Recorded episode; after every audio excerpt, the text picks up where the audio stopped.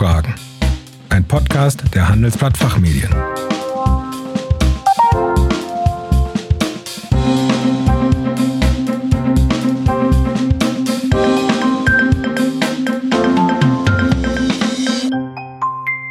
Ich begrüße Sie zu den Handelsblatt Fachfragen. Sie hören Antworten und Handlungsvorschläge zu aktuellen Themen aus Wirtschaft, Recht und Management. Mein Name ist Kerstin Pferdmenges. Unser Thema heute Unternehmensstrafrecht ante portas.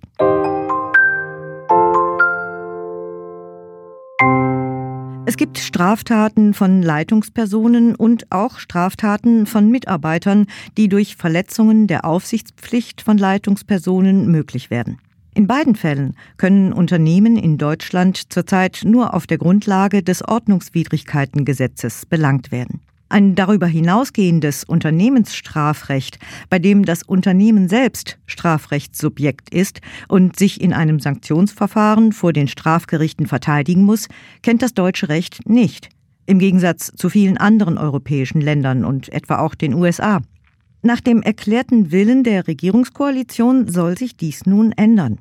Hierzu hat die Bundesregierung bereits im Juni dieses Jahres den Entwurf zu einem Gesetz zur Stärkung der Integrität der Wirtschaft, auch bekannt unter dem Namen Verbandssanktionengesetz, beschlossen und veröffentlicht. In der Fachöffentlichkeit werden die geplanten Neuregelungen unter verschiedenen Gesichtspunkten kontrovers diskutiert, zuletzt am 18. September im Bundesrat. Dazu möchte ich Rechtsanwalt Dr. Carsten Paul einige Fragen stellen.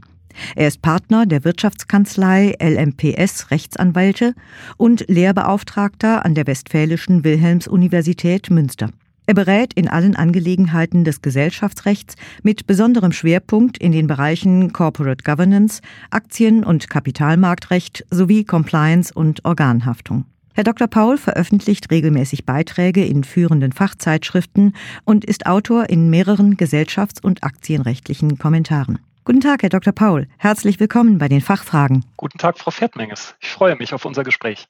Herr Dr. Paul, zuerst einmal, für welche Unternehmen wird das geplante Unternehmensstrafrecht nach derzeitigem Stand relevant? Ja, der geplante Anwendungsbereich des, äh, Sie haben es schon gesagt, Verbandssanktionengesetzes ist denkbar weit ähm, erfasst werden sollen einerseits juristische Personen des öffentlichen Rechts und des Privatrechts und andererseits nichtsrechtsfähige Vereine und rechtsfähige Personengesellschaften.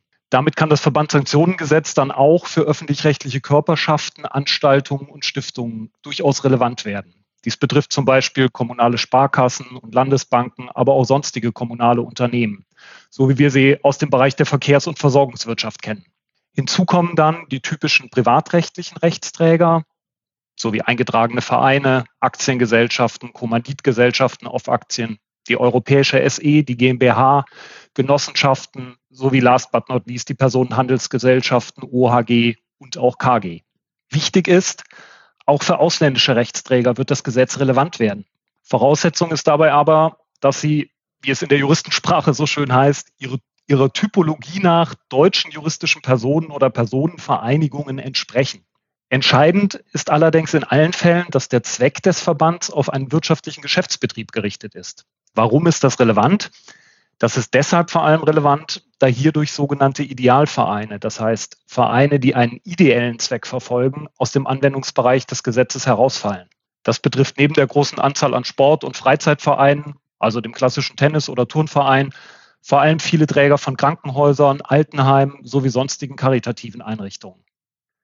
Demgegenüber wurde an einer anderen Stelle keine Einschränkung vorgenommen und das ist durchaus kontrovers, nämlich bei der Größe des Verbandes.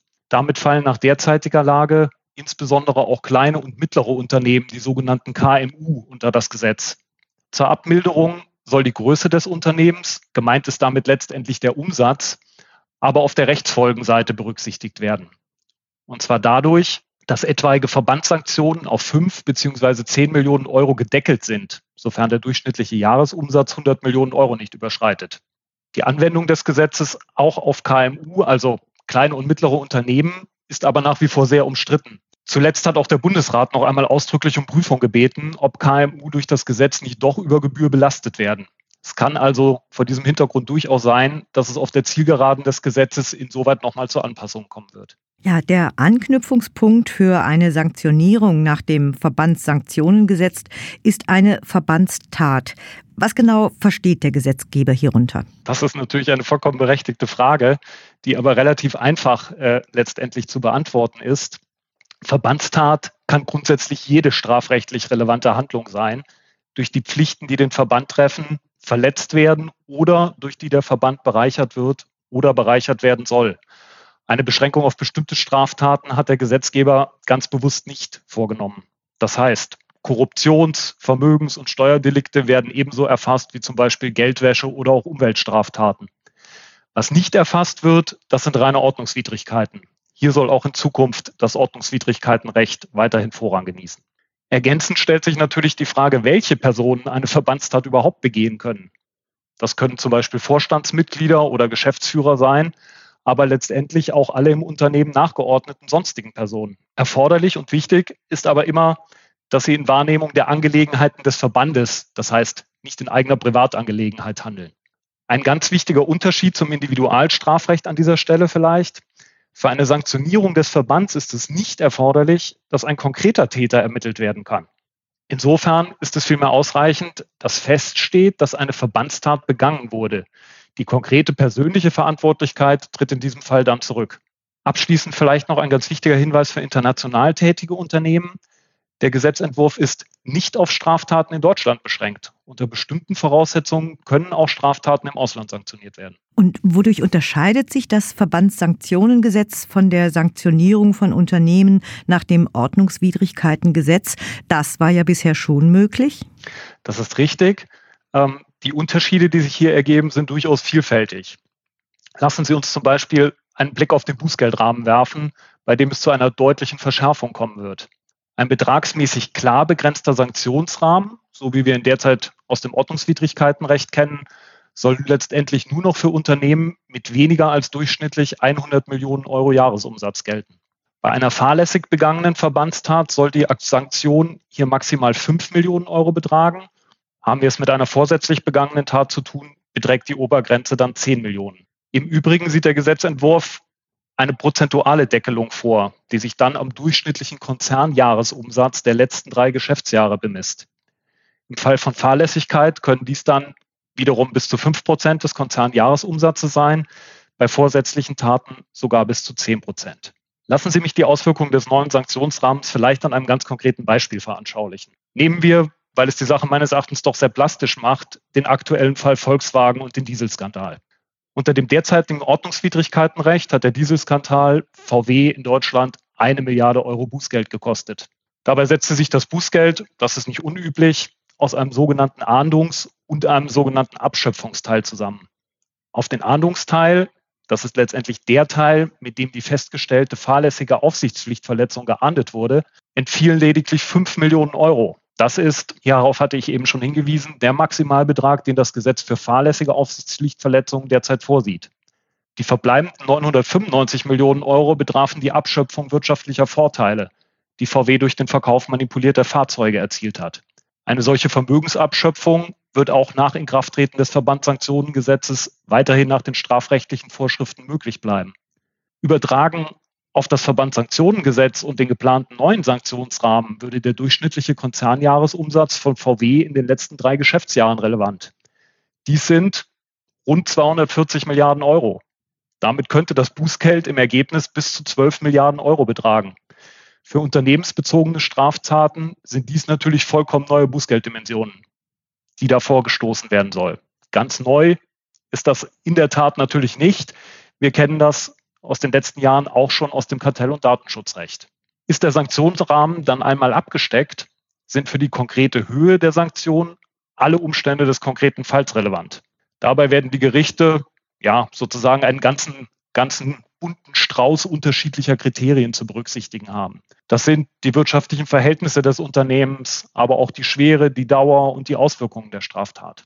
Relevant wird insbesondere auch sein, und das ist sehr wichtig, ob das Unternehmen wiederholt strafrechtlich in Erscheinung getreten ist. Und ein ebenfalls ganz wichtiger Punkt, ob die angestrengten Compliance-Bemühungen vor und gegebenenfalls auch nach der Tat angemessen und ausreichend waren. Inwieweit wirkt sich denn das Verbandssanktionengesetz damit auf die Pflicht von Unternehmen aus, die ja jetzt auch schon besteht, sogenannte Compliance-Management-Systeme einzurichten? Ja, eine sehr berechtigte Frage. Ich würde darauf so antworten wollen. An der schon bislang unstreitig bestehenden Pflicht, Sie haben es gesagt, der Leitungsorgane von Unternehmen präventive Maßnahmen zu ergreifen, um Gesetzesverstöße und damit insbesondere auch Straftaten von Unternehmensmitarbeitern zu verhindern, ändert das Verbandssanktionengesetz erst einmal nichts. Ich gehe aber schon davon aus, dass das Verbandssanktionengesetz der präventiven Compliance auf deutlich breiterer Front als bislang zu praktischer Bedeutung verhelfen wird. Das ist im Übrigen auch die klare Intention der Regierungskoalition. Man könnte auch etwas überspitzt sagen, das Verbandssanktionengesetz ist in seinem Ausgangspunkt gar kein Unternehmensstrafrecht, sondern ein Compliance-Durchsetzungsgesetz. Auch nach meiner Erfahrung ist es so, dass insbesondere der Mittelstand und auch Familienunternehmen dem Thema Compliance erfahrungsgemäß noch nicht dieselbe hohe Priorität beimessen wie zum Beispiel börsennotierte oder auch regulierte Unternehmen. Die Erklärung hierfür ist relativ einfach. Zum einen entstehen durch den Aufbau funktionierender Compliance-Strukturen ganz erhebliche Kosten und zum anderen besteht bei börsennotierten und regulierten Unternehmen eine deutlich höhere Aufdeckungswahrscheinlichkeit. Sie werden jetzt fragen, warum ist das so? Das liegt vor allem an der Tätigkeit der Aufsichtsbehörden, aber sicherlich auch an der Kapitalmarkttransparenz als solcher, die Verdachtsfälle sehr viel leichter erkennbar macht. Das sieht man derzeit eigentlich ganz gut am Beispiel Wirecard. Hier hat dieser Mechanismus, wenn auch recht spät, ebenfalls im Ergebnis funktioniert. Kontrollmechanismen mit vergleichbarer Durchschlagskraft fehlen bei anderen Unternehmen bisher aber. Das wird sich dann durch das Verbandssanktionengesetz insoweit ändern, als die Staatsanwaltschaften aufgrund des Legalitätsprinzips künftig eben sämtlichen Verdachtsfällen nachgehen müssen. Ebenfalls ändern wird sich durch das Verbandssanktionengesetz die Bedeutung von Compliance-Maßnahmen für die Sanktionszumessung. Hat ein Unternehmen die erforderlichen organisatorischen Maßnahmen ergriffen, um Rechtsverstöße von Mitarbeitern effektiv zu verhindern, dann kann es unter den geplanten Neuregelungen auf eine substanzielle Sanktionsmilderung hoffen. Andererseits verfügt ein Unternehmen über kein bzw. kein effektives Compliance-Management-System, durch das die Straftat verhindert oder jedenfalls erschwert worden wäre, wird eine Sanktionsmilderung unter diesem Gesichtspunkt regelmäßig nicht mehr in Betracht kommen. Um eine entsprechende Sanktionsmilderung zu erreichen, werden Unternehmen daher in Zukunft im Rahmen von Sanktionsverfahren selbst nachweisen müssen, dass sie zur Tatzeit über ein effektives Compliance-Management-System verfügt haben. Gleiches gilt im Übrigen auch für nach der Tat getroffene Vorkehrungen zur Vermeidung und Aufdeckung zukünftiger Rechtsverstöße. In dem Fall spricht man vom sogenannten Nachtatverhalten. Auch ein solches Verhalten ist grundsätzlich geeignet, zur Sanktionsmilderung beizutragen. Verglichen mit einem zum Tatzeitpunkt funktionierenden Compliance-Management-System kommt dem Nachtatverhalten unter dem Gesichtspunkt einer möglichen Strafmilderung allerdings deutlich untergeordnete Bedeutung zu. Für die Unternehmensleitung folgt aus alledem ein nicht unerhebliches persönliches Haftungsrisiko, wenn sich Straftaten von Mitarbeitern auf ein nicht vorhandenes oder aber nicht effektives Compliance-Management-System zurückführen lassen. Herr Dr. Paul, meine letzte Frage für heute. Wann wird das Verbandssanktionengesetz voraussichtlich in Kraft treten? Ja, das ist eine äh, sehr gute Frage ähm, und so ein klein bisschen auch mit äh, dem Blick in die berühmte Glaskugel verbunden. Ähm, Stand heute ist jedenfalls mal davon auszugehen, dass das Gesetz noch innerhalb der laufenden Legislaturperiode, das heißt bis spätestens Herbst 2021 durch Bundestag und Bundesrat verabschiedet werden wird. Ganz wichtig in dem Zusammenhang ist für betroffene Unternehmen, dass das Gesetz nach derzeitigem Stand nicht unmittelbar nach seiner Verkündung in Kraft treten wird. Vielmehr sieht der Gesetzentwurf bislang eine Übergangsfrist von rund zwei Jahren vor. Das ist durchaus eher ungewöhnlich für ein Gesetz. Der einfache Hintergrund ähm, hier ist aber letztendlich, dass es gerade auch den betroffenen Unternehmen ermöglicht werden soll, sich auf die neuen Regelungen einzustellen und, falls noch nicht geschehen, erforderliche Strukturen zu schaffen und anzupassen. Dies gilt insbesondere mit Blick auf die Einrichtung und Ausgestaltung angemessener Compliance-Management-Systeme. Unternehmen sind daher meines Erachtens sehr gut beraten, diese Übergangszeit wirklich aktiv dazu zu nutzen, bestehende Compliance-Strukturen zu überprüfen und soweit erforderlich anzupassen bzw. auch auszubauen. Ja, Herr Dr. Paul, vielen Dank, dass Sie heute hier waren. Ich danke Ihnen für das Gespräch. Liebe Zuhörerinnen und Zuhörer, mehr zum Thema rund um das Verbandssanktionengesetz finden Sie in unseren Zeitschriften Der Betrieb, der Konzern und der Aufsichtsrat. Die Links dazu haben wir in den Show Notes für Sie hinterlegt. Wir hoffen, dass wir einige Fragen für Sie klären konnten. Vielen Dank fürs Zuhören. Tschö und bis zum nächsten Mal.